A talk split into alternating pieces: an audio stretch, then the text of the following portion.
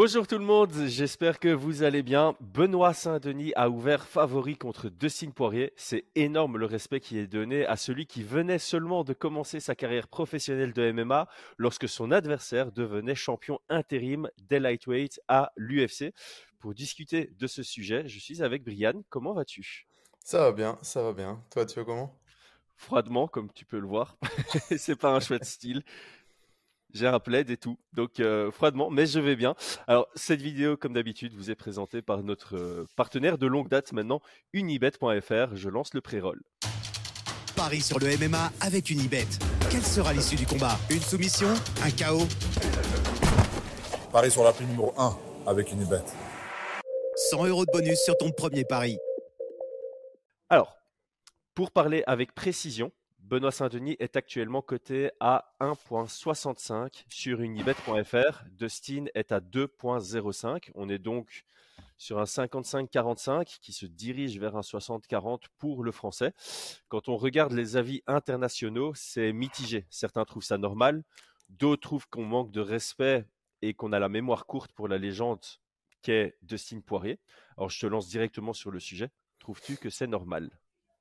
Euh, je pense que pour moi, le, le- le- la question de dire on manque de respect, etc., c'est, c'est pas du tout euh, objectif, tu vois. Et la cote de Paris, je la trouve euh, relativement objective, tu vois.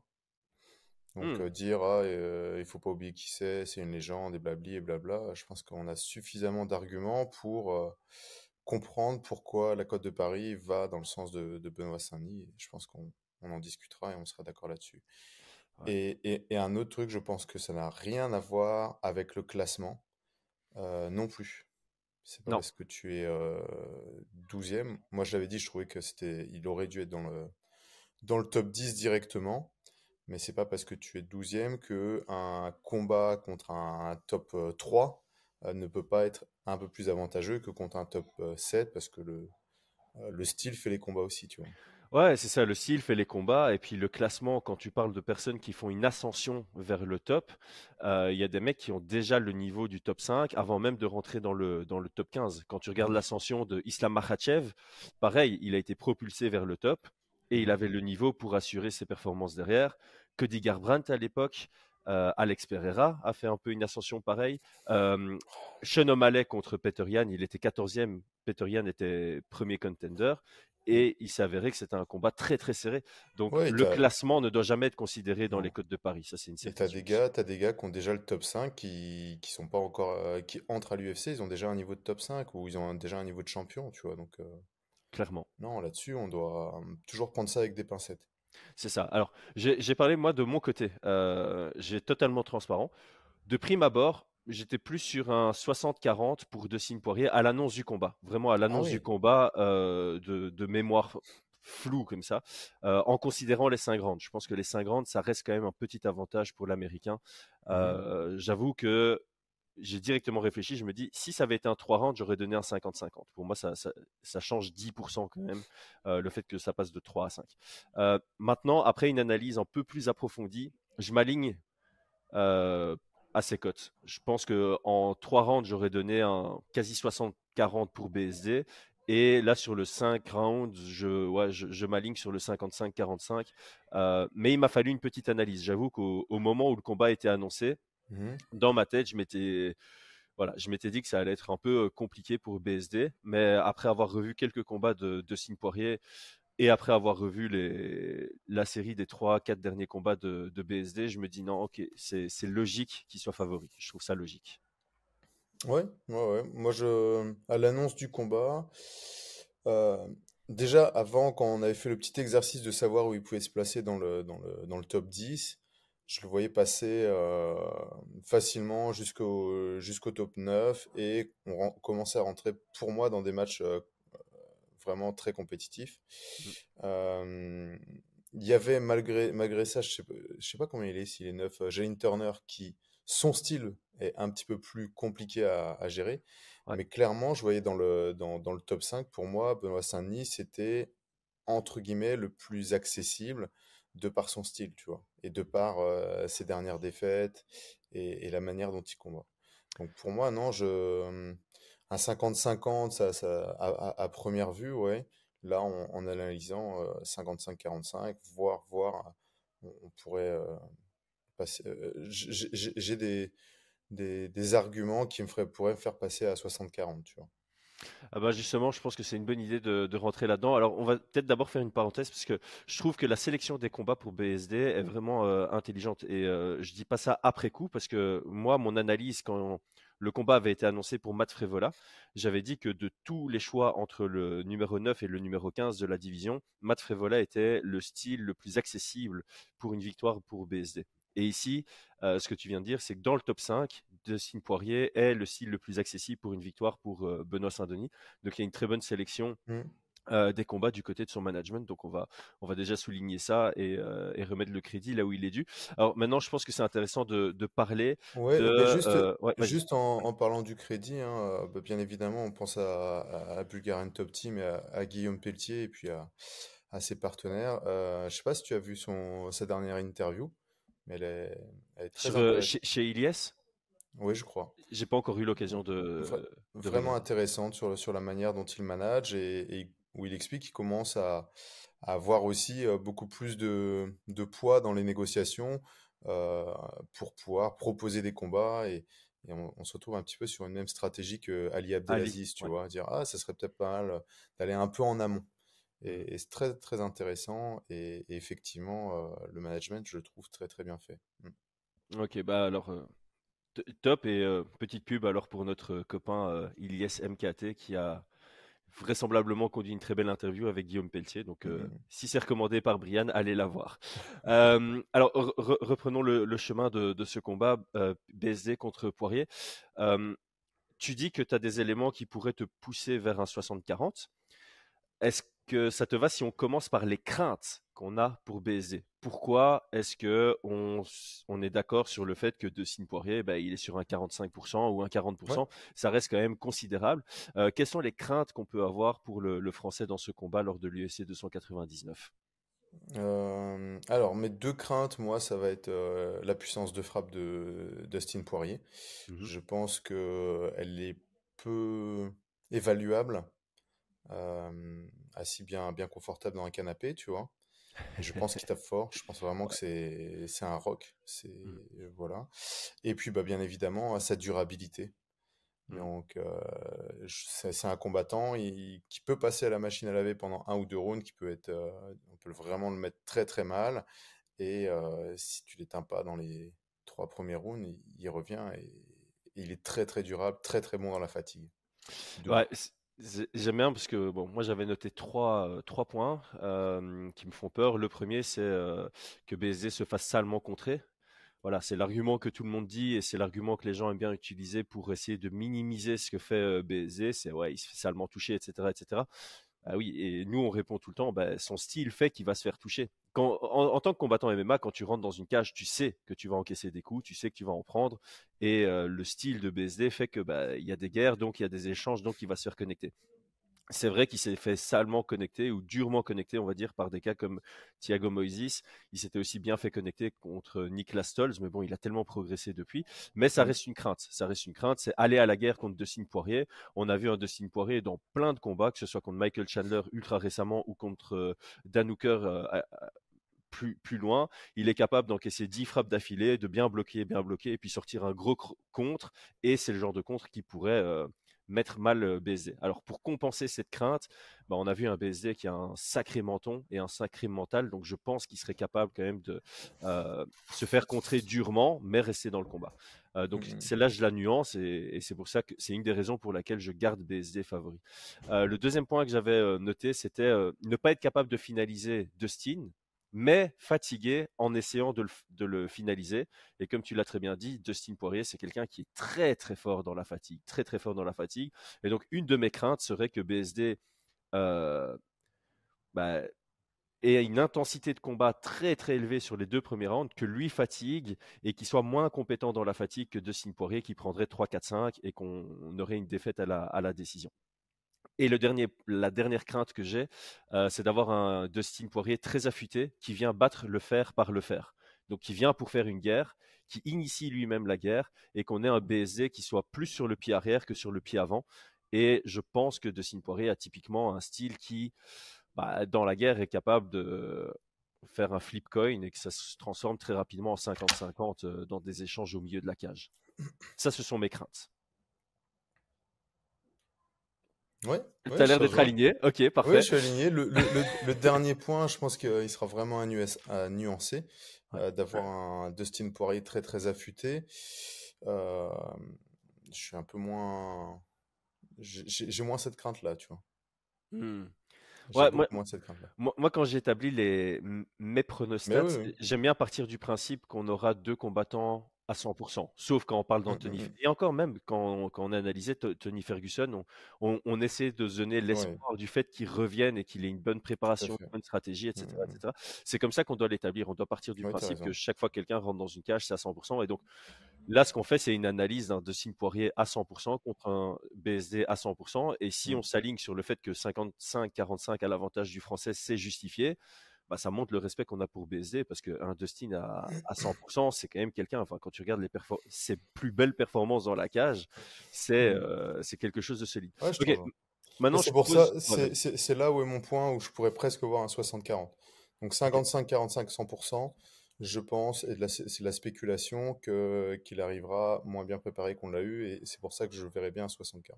Ouais, c'est ça que on. Ouais, il y a un Ça, certain kilométrage chez euh, Dustin Poirier, ça on peut pas, on peut pas le euh, nier. Bon, pour moi, il y a le kilométrage et il y a le fait que bah, il a eu ses gros combats. Je pense que c'est Mm. difficile de dire ouais, je passe de combattre contre Conor McGregor avec les primes qui vont avec, et puis j'imagine qu'il ne sera pas payé la même chose pour combattre contre Non, et puis il l'a il l'a dit, hein, il l'a dit que maintenant il voulait du money fight, que il a plus les œufs sur la ceinture, tu vois? Mhm. Et ça, pour moi, c'est euh, super, euh, c'est vraiment important de entre deux combattants, un gars qui vient et qui a son objectif et qui est toujours en train de se lever le matin à faire les choses, et l'autre qui a déjà sa routine et qui se dit maintenant je peux vivre de ma legacy, prendre des, des combats qui, qui prennent de l'argent. J'aimerais bien voir comment se sont passées les négociations aussi, tu vois. Ouais, Je ouais, ça, pense qu'il y a eu des couteaux sous la gorge là. Je pense aussi. Je, je pense, euh, bah d'ailleurs, on en a parlé dans le podcast avec Aldric hier, que Ouais. l'UFC a fait un classique UFC de d'abord annoncer le combat pour mettre la pression aux athlètes. Et ça, c'est un, c'est un débat intéressant que j'ai eu avec euh, Alex euh, Herbinet hier au téléphone. Euh, Ouais. parce que quand j'ai dit ça à Alex, euh, il disait, mais en fait, c'est bizarre parce que du coup, ça donne un levier de négociation aux combattants. C'est vrai. De prime abord, tu te dis, l'UFC annonce le combat sans que les contrats soient signés. Bah, le combattant veut dire, bah, maintenant, tu l'as annoncé, tu l'as dans l'os, moi, je demande 20% en plus ou 30% en plus. Sauf que, et c'est là qu'on rejoint le sujet du recours collectif, l'UFC, ils ont des contrats béton où tu es en exclusivité chez eux. Ah ouais, tu refuses le combat? Ok, on te le donne pas. Ok, on a fait une annonce dans le vent, pas grave pour nous. Et puis on Mm. te propose plus rien. On te Ouais, propose ouais. plus de combat. Ils sont pas Mm. obligés. Et donc là, tu es là, tu as 35 ans, 36 ans. Tu viens de refuser un combat parce que tu voulais négocier. Et puis l'UFC t'en propose plus et tu peux pas aller combattre ailleurs. Donc tu sais plus gagner ton argent. C'est là où c'est très vicieux l'UFC. Mm, Donc mm, ouais, je pense que de prime abord, on se dit, bah, si l'UFC annonce un combat avant de le négocier avec les personnes concernées, ça donne un levier de négociation aux personnes concernées. Et en fait, c'est pas mm, du tout le cas. C'est là où l'UFC, avec son monopole et son monopson, il décide de mm, mm, mm. tout, peu importe avec qui. Bon, bref, revenons à nos, à nos moutons. Mais Euh, ah, vas-y. juste sur ton sujet, euh, moi je j'ai peur d'une blessure de Dustin Poirier, tu vois. Parce que quand tu obtiens un combat, un peu de force, ce genre de choses, que on a quand même souvent des gros combats qui sont annoncés et rien qui se passe parce que ah, je me suis tordu la cheville, euh, Mhm. etc. Bah, les, gens avaient mais- dit ça sur euh, Ikram Aliskerov contre Nassourdine Imavov, que ni l'un ni l'autre avaient fait de la publicité ou avaient annoncé qu'ils combattaient eux-mêmes. Donc l'UFC avait annoncé le combat pour l'UFC 294 et ni Nassourdine ni Aliskerov n'avaient fait un seul post sur ce combat. Et euh, force était de constater que Nassourdine Imavov, euh, à deux semaines du combat ou à trois semaines du combat, a, a- a annulé. Et donc, Mm. euh, ouais, effectivement, je pense que ça arrive. Je pense qu'il y a des blessures qui sont pas réellement des blessures, c'est juste que le contrat n'a pas Mm, été euh, finalisé. Bah, alors, je ce- spécule pas sur Nassourdine, Ouais, hein, non, c'est- un cas qui avait été Mais sur, spéculé euh, justement. Sur ce sujet, d'ailleurs, euh, ce que tu dis, j'ai- souvenir que quand on lui a proposé, euh, je me demande s'il n'avait pas dit quand on lui a proposé Alice Kirov, il a dit, t'es sûr? qu'il veut, il a accepté de me combattre parce que normalement, entre, euh, entre nous, on se combat pas, tu vois, parce qu'ils viennent de, de- de Mm. la même région. Et il dit, ouais, ouais. Il dit ah ouais il veut il, veut me combattre et il a dit bah, bah si, lui si ça vient de lui bah, dans, ce cas-là je peux pas refuser tu vois tu mmh. vois et je suis pas sûr que ça se trouve, ils ont fait les, deux la même chose, tu vois. Ouais, c'est ça, ils ont dit. Ouais, ouais, l'autre a accepté. C'est un peu le, coup des flics, tu vois, euh, tu vois où tu sépares pour que faire les parler. Gars, les gars veulent pas se battre et l'autre il a dit ouais, il veut, il veut se battre contre toi, alors qu'il a rien dit, tu vois. Tu étais sûr parce que euh, Normalement, on a une sorte de contrat de confiance. Il a dit non, non, il veut vraiment. Ah ben ok. Et puis, va voir l'autre la même chose. Après, à mon avis, ils se sont DM et ils se sont rendus compte qu'en fait, personne n'avait accepté. Donc, ils ont fait C'est quoi T'inquiète, c'est moi, cette fois-ci, c'est moi qui dis que je, que je suis blessé et euh, le combat est annulé. Possible, possible je pense. bon, trêve de, de spéculation. Euh, donc, prenez pas nos, nos, mots comme étant. Euh, Véridique, on revient au sérieux. c'est ça, Alors, euh, donc, ici, on, on, a émis nos craintes par rapport à, à BSD, par rapport rapport au profil de Poirier. Maintenant, on va parler sur pourquoi est-ce qu'on s'aligne sur le fait que BSD est favori. Pourquoi? Alors, les, quelles sont les raisons les, voilà, Quels éléments principaux te, te, mettent en confiance par rapport à, ce, à ces codes de Paris? Le plus objectivement possible, euh, de manière vraiment sur des faits, hein, sans spéculer sur la forme, sur le truc, en partant du principe qu'il soit à 100%. Je pense que le grappling de Benoît Saint-Denis euh, sera bien supérieur à la défense du grappling de Dustin Poirier. Et je pense que ces défaites les plus notables, entre guillemets, euh, quand, tu revois le combat de, contre Nurmagomedov sont, sont vraiment liés à ça. Je, pense, je pense que ça, c'est le gros point. Je pense qu'il a, hum, il est aussi perméable, à Dustin Poirier. Donc, il a un bon système défensif, mmh euh, mais qui reste quand même assez, euh, assez lisible en soi. Tu vois Donc, son euh, reverse cross guard, tu vois, le, ici, c'est hum, c'est compliqué si tu sais pas, si tu ne sais pas quoi faire face à ça, tu vois? ouais, mais le truc c'est qu'on on est à bah, une ère où tu sais analyser ton adversaire avant de le rencontrer. Bah, Max Holloway, il n'avait pas fait à ce moment-là, mais bon. j'allais le dire en plus, j'allais dire. Mais, mais, mais ça, reste, ça, reste, ça reste des gardes où il y a des choses qui sont accessibles.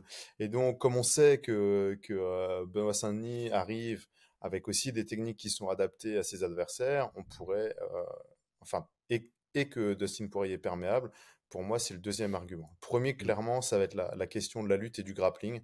Je, pense que Benoît Saint-Denis est capable de reproduire une intensité et un grappling euh, similaire à ce que Nurmagomedov propose. Je pense que Poirier n'aura pas fait de progression sur ce compartiment-là. Et je pense en plus qu'en striking, euh, Benoît Saint-Denis sera supérieur, entre guillemets, à, à Nurmagomedov, donc il pourra vraiment inquiéter encore plus et avoir plus d'opportunités de lutte. Ouais, c'est ça, les, les, shoots seront euh, plus intéressants. Il pourra faire des mm-hmm. meilleures entrées en lutte que Khabib.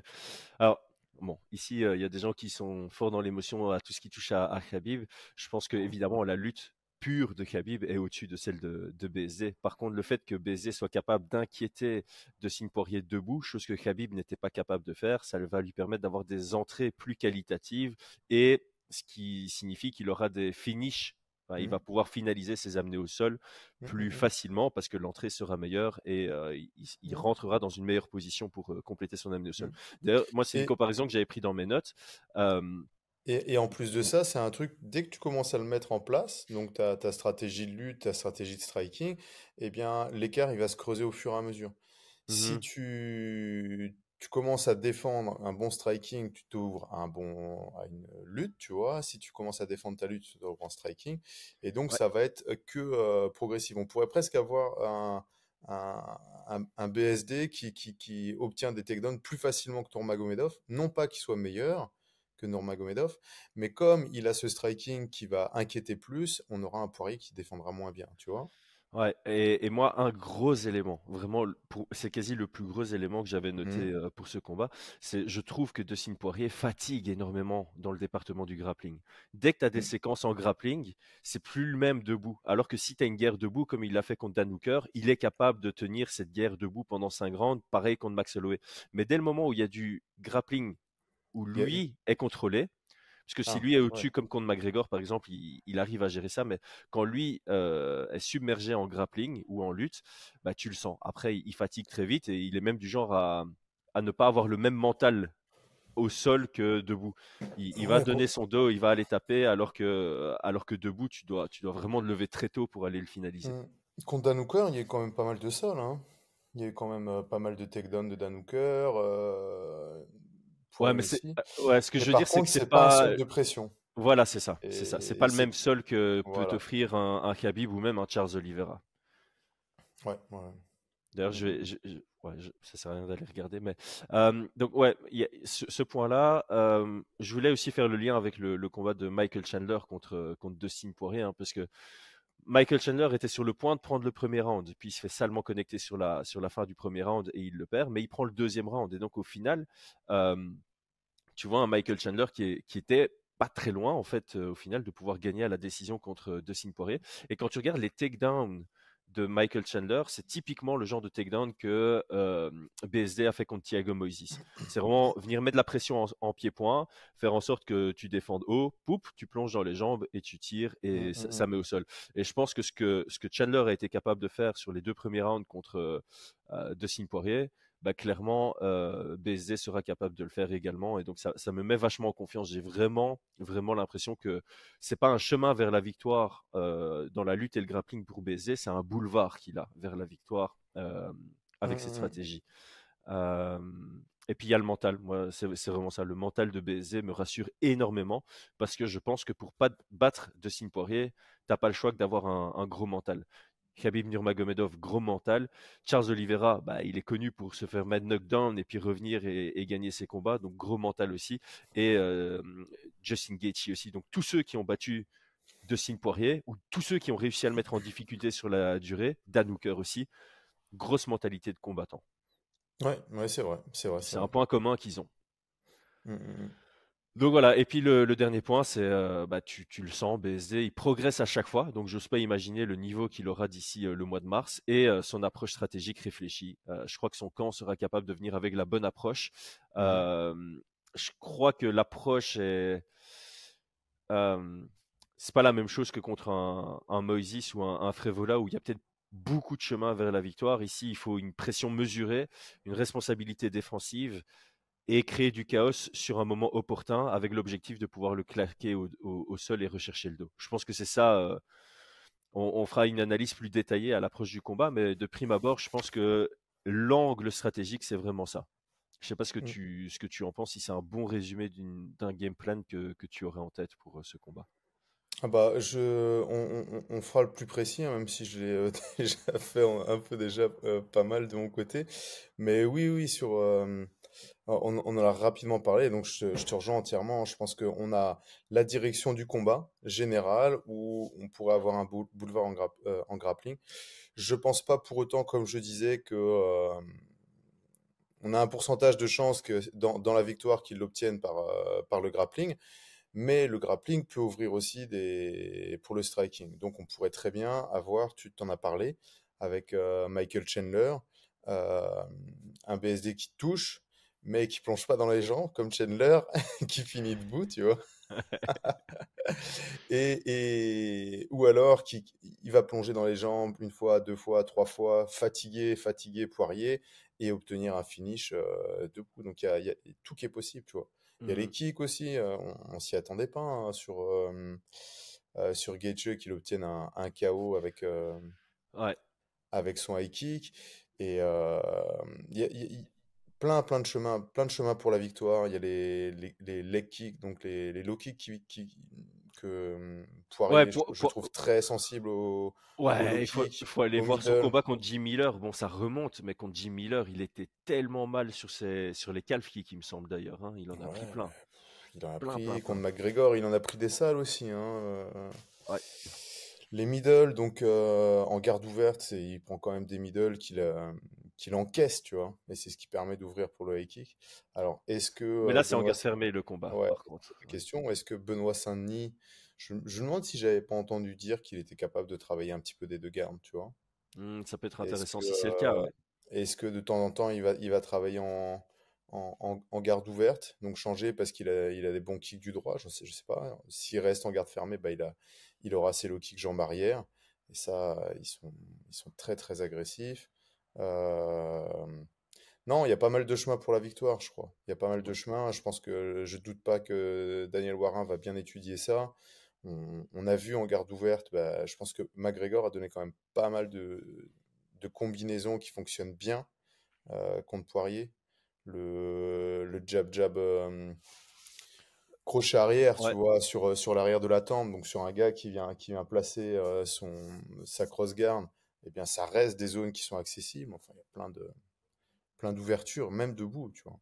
Mmh donc, ouais, c'est vrai. Et, puis effectivement, il a beaucoup de combats contre des gauchers, euh, donc il y a beaucoup d'analyses à faire. Euh, je suis en train de me poser la question, je sais plus maintenant si euh, Michael Johnson est, gaucher ou pas. Ah ouais, Il est gaucher? Ouais, bah, Ça fait une mmh, mmh, défaite contre un gaucher. Contre Jim Miller qui est gaucher, il a eu du mal. Cub Swanson qui est un switcher, il a perdu. Conor McGregor la première fois qui est gaucher, il a perdu. Donc les gardes fermées, c'est Ouais, et puis sur, euh, pour McGregor, son deuxième combat, euh, il n'était pas à l'aise debout face à lui. Il a, il a shooté dans les jambes. Sa stratégie, c'était le, c'était le sol, tu vois, face à McGregor.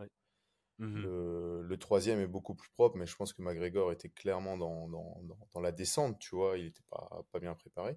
Le deuxième combat, je le trouvais bien sur, euh, Ouais, D'ailleurs, plan du striking, tu vois. Tant qu'on parle de ça, ça c'était une de mes craintes et puis je l'ai enlevé de ma liste. Euh, on, a vu quand même un BSD se faire amener au sol euh, dans plusieurs de ses combats et euh, il met pas trop d'énergie dans sa défense de lutte, hein, Benoît. Donc il se fait amener au sol deux fois, enfin une fois par Matt Frivola. Je vois que statistiquement on lui donne deux, mais c'est parce qu'il a sauté une guillotine et une fois par Thiago Moises aussi, une fois par Gabriel Miranda.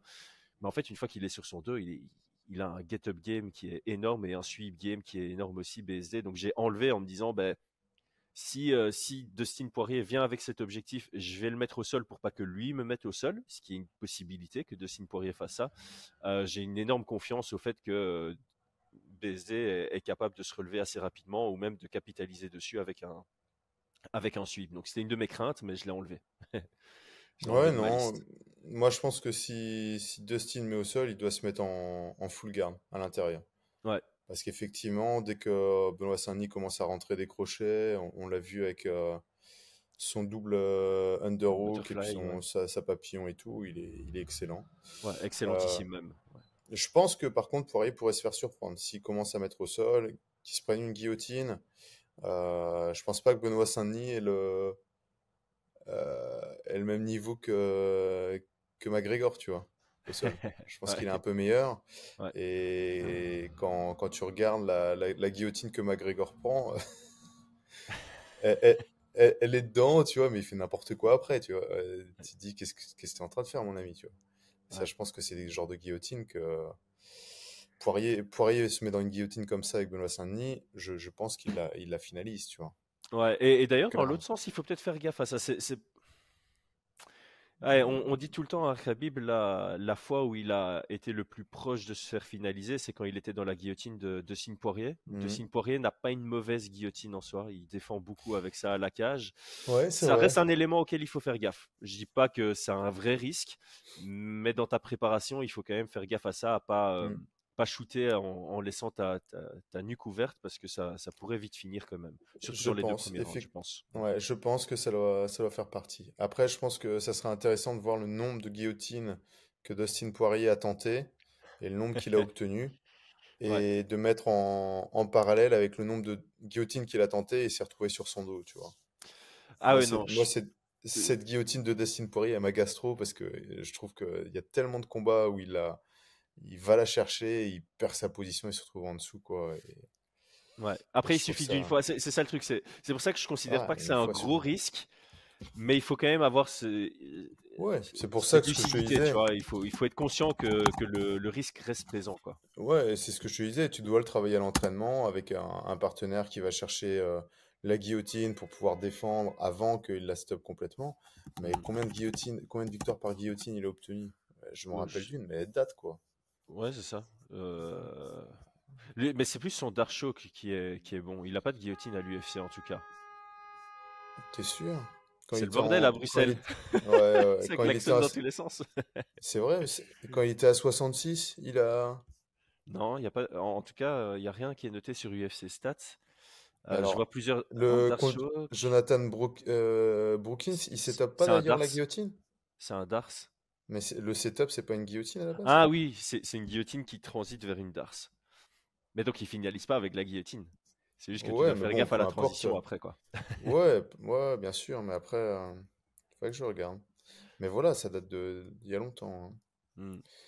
Ça date d'il y a très longtemps. Donc euh, moi, je m'inquiéterais pas trop. Si c'est, euh, si- ils vont en être conscients. hein, on le voit à chaque fois, c'était des guillotines. Donc, euh, Hmm. et, et cette guillotine sur euh, sur Nurma- Nurmagomedov, même si pour moi, elle était, euh, elle allait pas passer, tu vois, euh, elle restait quand même dangereuse, quoi. Oui, c'est ça, c'est ça. Elle, est- elle était dangereuse. Elle était vraiment Mhm, dangereuse. Et je pense, je pense que Mhm. si elle était un round plus tôt, peut-être que De Signe la finalisait. Ah, Avec des si. hein. Ah oui, je sais, non, mais c'est juste pour dire que voilà, si tu te retrouves dans cette situation-là contre De Signe Poirier dans la première Ouais. reprise, avant qu'il ait fatigué dans des échanges de grappling, euh, il pourrait surprendre n'importe qui avec celle-ci. Ah. C'est compliqué, hein. Franchement, les, guillo- les, les- euh, pour être honnête, hein, des, des- des guillotines avec euh, un bras quasi sauté à la cage, à, à part euh, si c'est ta spécialité, genre un, un grappleur Bah, brésilien Orte- qui fait Ortega, Brian Ortega, il peut se le permettre. tu vois, Ouais. c'est vraiment des jutsuka, ils ont des angles, ils savent exactement comment les placer. Mais en dehors de ça, pff, le, le nombre de, euh, de fails, tu vois, de, de, de guillotines ratées depuis cette position, enfin, euh, à tous ceux qui m'écoutent, hein, si, si vous avez une guillotine au niveau de la, euh, à la cage, mettez votre adversaire contre la cage, dos à la cage, pour qu'il puisse pas s'échapper euh, à la John Jones, quoi, tu vois. Ouais. Mais commencez pas à... Enfin voilà, John Jones, c'est simple, tu le verras jamais sous une guillotine. Il prend, il retourne son adversaire, il étrangle, que tu sois assis, que tu sois debout. Euh, c'est c'est la stratégie du GOAT, c'est pas la mienne, donc euh, Ouais. faut la garder quoi. A- Après, après tu as GOAT. quand même, t'as quand même un, un contre-argument, tu vois. Ouais. l'autre GOAT qui a sauté une guillotine et qui l'a réussi. Hein. Qui ça? Chael Sonnen contre Shogun Rua, mon gars. Le GOAT des GOATs. euh, il a réussi sa guillotine sautée contre Shogun Rua. Donc c'est un bon contre-argument quand même. C'est Chael Euh, Sonnen. Hein. Si t'es pas inspiré par Chael Sonnen, je sais pas par qui tu peux être inspiré. J'ai dit hormis les ultra bons grappleurs, tu vois, qui viennent du Brésil, des ceintures noires black belt, euh, tu vois, hormis eux. Donc Ouais. Chael, Chael Black Belt Sonnen, non. On- Non, c'est sûr. Mais sur, je, je te jure, je pense que sur Instagram, il y, a un- il y avait, je, je sais pas s'il fait encore, il y avait un mec qui, qui analysait tous les combats et qui mettait les pourcentages de réussite, tu vois. Hmm. Euh, sur les combats, la technique qui passe le plus, euh, étranglement arrière, la technique. Et, et c'est super intéressant, mais je pense que ça doit être encore plus intéressant d'évaluer euh, Le facteur risque. le facteur risque. Donc, la- euh, le pourcentage de réussite quand tu vas sur, un, un- sur, sur une guillotine. Si tu prends sur un échantillon de 100 combats euh, avec des guillotines, si sur les 100 combats, il y a eu euh, 50 tentatives de guillotine et que tu as deux réussites, tu vois, ok, ça te fait un pourcentage, on va dire 4%, tu vois. Si tu as 20 tentatives de, euh, d'étranglement arrière et que tu as 10 réussites, on est sur du 50%, tu vois. Et on n'est plus du tout. Et à ça, il faut rajouter des biais, le, l'entraînement. Ouais. Si tu t'entraînes, euh, t'entraînes ton étranglement arrière, euh, un entraînement sur 10, euh, et que tu as une chance sur deux de l'obtenir, eh ben, tu te dis, ouais, c'est vraiment efficace. Par contre, un, un, Jujigatame, tu vois, un- une clé de bras, tu l'entraînes à tous les entraînements quasiment. Si tu fais ça trois fois par semaine et que ça s'obtient une fois sur cinq, tu te dis que bon, euh, c'est pas si efficace que ça vu l'investissement que tu as dessus. tu vois. Ouais, ouais, ouais, c'est clair, c'est clair. Il y, aurait des calculs comme ça à faire, en tout cas pour, euh, pour les coachs. Et, euh, et je pense que tu vois, des, des Danaher qui étudie énormément, qui regarde énormément de combats, lui, c'est ce qu'il fait, tu vois. Mais en fait, pour moi, la, font, euh, la, la guillotine sautée, elle est intéressante quand il reste genre 20 secondes dans un round que tu sais que tu prends. Genre, tu Oui, sais que sûr. ou, ou que tu sais que tu as perdu dans, dans les deux cas. Quand, quand c'est pas serré et qu'il te Mm. reste 20 secondes que tu as la position, ouais, saute là, prends ce risque parce Mm, que mm, tu n'as mm. rien à perdre. Si tu perds déjà le round, bah, tu vas peut-être le gagner justement grâce à cette guillotine. Et si tu le gagnes, même si le gars il sort de ta guillotine et qu'il t'envoie un peu de ground and Non, pound, tente là. Mais euh, dans un autre cas de figure, s'il reste 3 minutes dans le round et que tu n'es pas certain à 300% que tu vas la Mm. finaliser, ne le fais pas comme Jack Della Maddalena contre Hafez euh, où il a Ouais, essayé voilà. 6 fois, je pense, et ça aurait pu, c'est bête, mais cet élément-là aurait pu lui coûter clairement la victoire parce que ça, ça finit Mm. sur une décision partagée alors qu'il était ultra favori. Bref, je pense qu'on a fait, euh, on a fait le tour du, du point et plus. J'espère que le podcast vous a plu. On l'a fait un peu en mode plus chill et je pense que c'est, c'est ce que les gens apprécient aussi. Donc, si vous êtes encore connecté maintenant et que vous n'êtes pas abonné à la chaîne, les gars, comme d'habitude, prenez le temps de vous abonner. Le petit like, le petit commentaire. Dites-nous aussi, ah, j'aurais dû demander ça plus tôt dans le podcast. Dites-nous où vous vous positionnez par rapport à ce combat, si vous êtes aligné sur le statut de favori, si vous avez des arguments pour plutôt dire que Dustin Poirier devrait être favori. Dites-nous tout en commentaire. Brian, merci beaucoup. Je t'en prie, ciao tout le monde.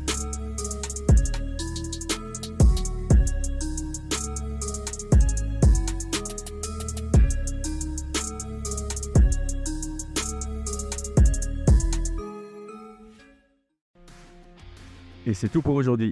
L'équipe Fight Minds te remercie d'avoir investi de ton temps pour écouter le fruit de notre travail et de notre passion commune pour le MMA. Nous t'invitons à t'abonner à notre podcast et à nous mettre un petit 5 étoiles si notre travail te plaît, ça nous donnera toujours de la force. Et si tu veux donner un petit coup de pouce à notre projet, parle de nous autour de toi, ça contribuera à notre développement. Nous sommes également sur Twitter et YouTube, viens nous y retrouver pour échanger. A très vite pour plus de contenu sur l'art de la bagarre.